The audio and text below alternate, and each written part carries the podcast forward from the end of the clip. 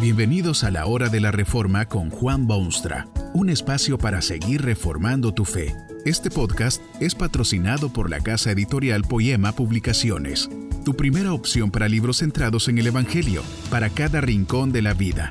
Para ver los nuevos libros de este mes, visita nuestra página www.poema.co. Ahora escuchemos a Juan Boonstra con el programa de hoy. Había en la parte de atrás del repleto edificio un grupo entusiasta de jóvenes.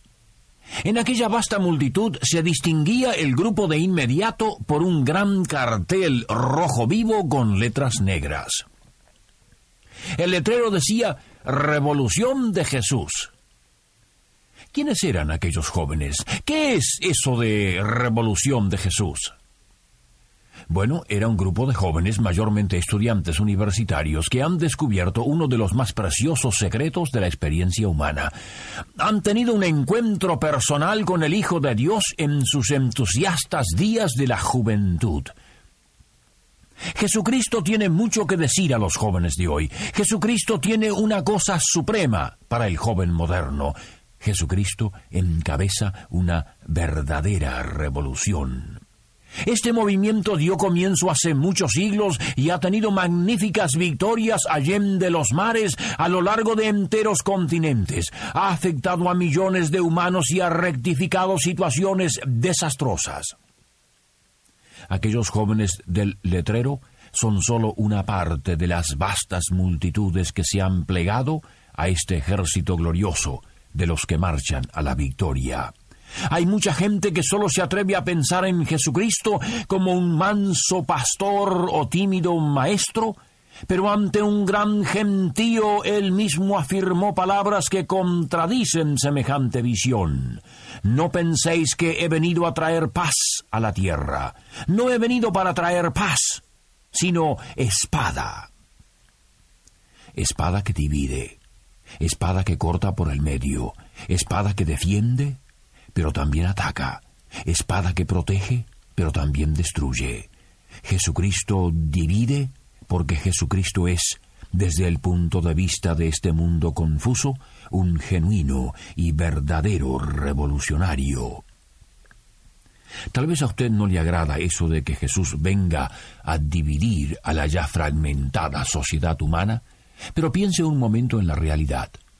El mundo se halla al borde de la destrucción. Su futuro es condenación ciertísima y sin excepciones. Al venir Jesucristo a este mundo, esa negra posibilidad se transforma porque ahora es posible, por lo menos para muchos, evitar esa condenación justa y merecida. Alabado sea Jesucristo que ha hecho posible para miles y millones una redención maravillosa divide ciertamente a los que se salvan de los que siguen su sendero de eterna perdición.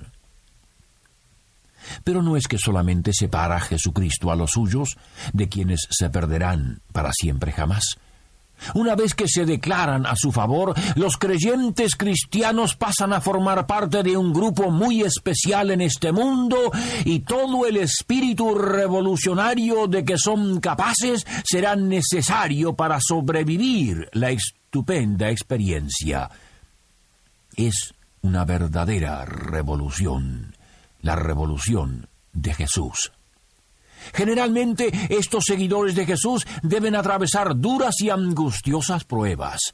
El mundo empieza a serles hostil porque el mundo no puede enamorarse de Jesús, más bien lo odia y desprecia y persigue y busca destruirlo. Los amigos de antes se alejan porque no pueden aceptar el cambio radical que ha tomado lugar. Los hábitos se transforman, la maldad disminuye y la bondad empieza a brotar. Los valores y prioridades de la vida sufren una alteración para muchos inexplicable. Antes de alejarse Jesucristo de este mundo y dejar solos a sus discípulos, tuvo una íntima conferencia con ellos. Les habló de sus hondas inquietudes y de sus dolores y del futuro que les esperaba. Concluyó sus solemnes palabras con esto. Estas cosas os he hablado para que en mí tengáis paz. En el mundo tendréis aflicción, pero confiad, yo he vencido al mundo.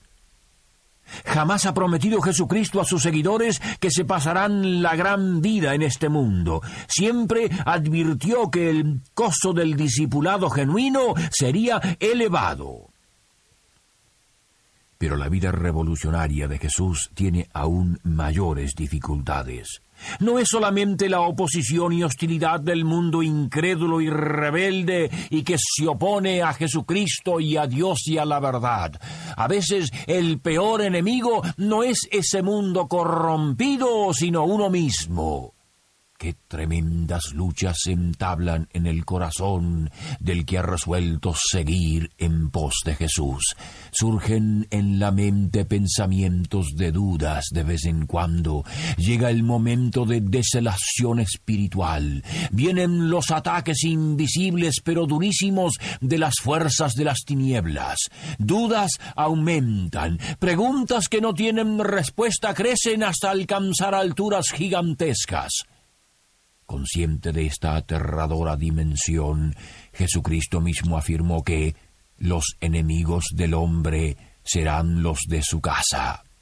Los obstáculos en el sendero de la revolución de Jesús incluyen las relaciones más preciosas y apetecidas de la experiencia humana, porque dijo Jesús que había venido para poner en disensión al hombre contra su padre, a la hija contra su madre y a la nuera contra su suegra.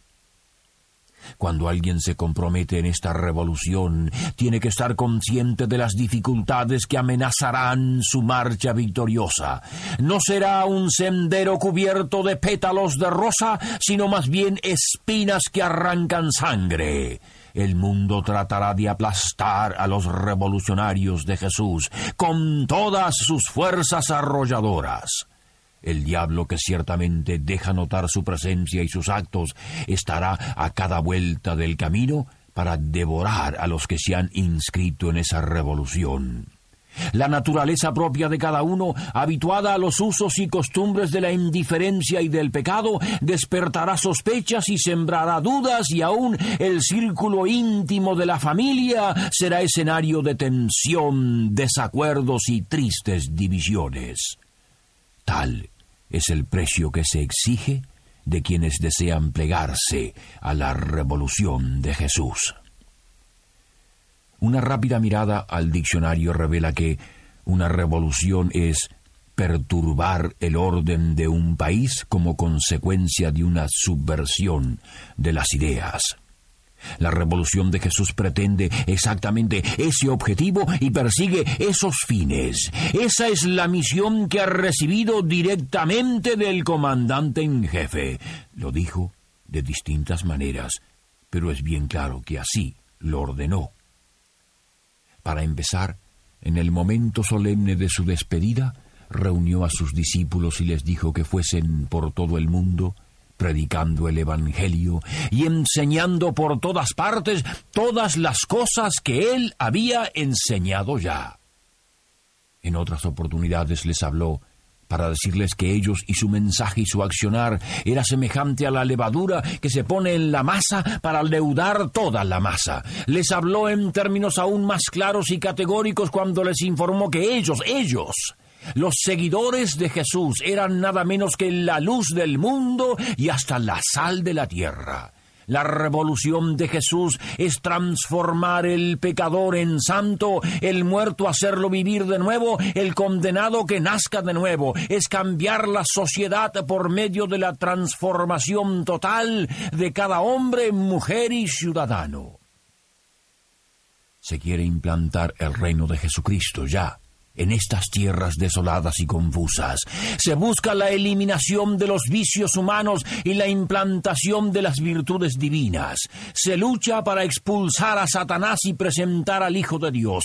Los que se entregan a Jesucristo y se unen a esta revolución suya hacen cosas que el mundo considera insensatez y locura. Predican un mensaje que ya antiguamente ni los judíos ni los griegos podían aceptarlo. Condenan en palabra y acción la inmoralidad y la deshonestidad y la corrupción a todos los niveles y tratan de despertar la conciencia ciudadana y tratan de solucionar los problemas de su ambiente y tratan de servir a los humildes y amar a los pudientes y respetar a gobernantes y obedecer a Dios. ¿No es esto perturbar el orden de un país como consecuencia de una subversión de las ideas? Por todas partes prevalecen el mal y la desgracia, y el dolor y la opresión y las injusticias y la corrupción y la somnolencia de las mayorías que viven y se quejan pero no aportan ni un comino al mejoramiento, corrección o superación de sus condiciones. Estas condiciones Jesucristo quiere eliminarlas de su mundo y para ello invita a los suyos para que inicien una revolución que perturbe el orden del país como consecuencia de una subversión de las ideas. No, no, no, no se trata de movimientos de violencia o de marchas armadas o de bombas o de secuestros o de demandas forzadas o de amenazas enloquecidas. Nada de eso. Absolutamente nada de eso. Es más bien una acción de proclamación, de persuasión, de abnegación, de ejemplo resplandeciente, de conducta sana y de total obediencia a los maravillosos preceptos de Dios que pueden hacer sabio para la salvación, pero que son también útiles para enseñar, para redarguir, para corregir, para instruir en justicia.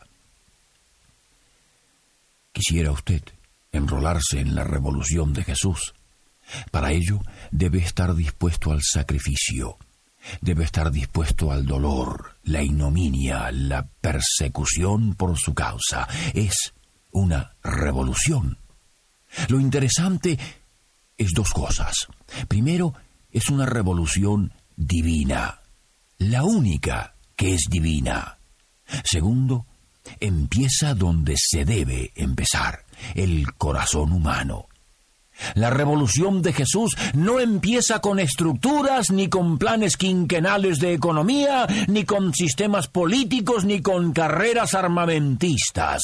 Empieza donde debe empezar, su corazón, su persona, su yo.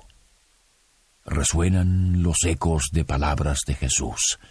De cierto, de cierto te digo, que el que no naciere de nuevo no puede ver el reino de Dios. Allí empieza la revolución de Jesús. Que este mensaje nos ayude en el proceso de reforma continua según la palabra de Dios. Si quieres profundizar en la exposición bíblica, puedes buscar más recursos en www.poema.co. Allí encontrarás libros que te ayuden a entender la palabra de Dios y aplicarla a tu vida. Poema, el Evangelio para cada rincón de la vida. Nos vemos en el próximo episodio de La Hora de la Reforma con Juan Bonstra.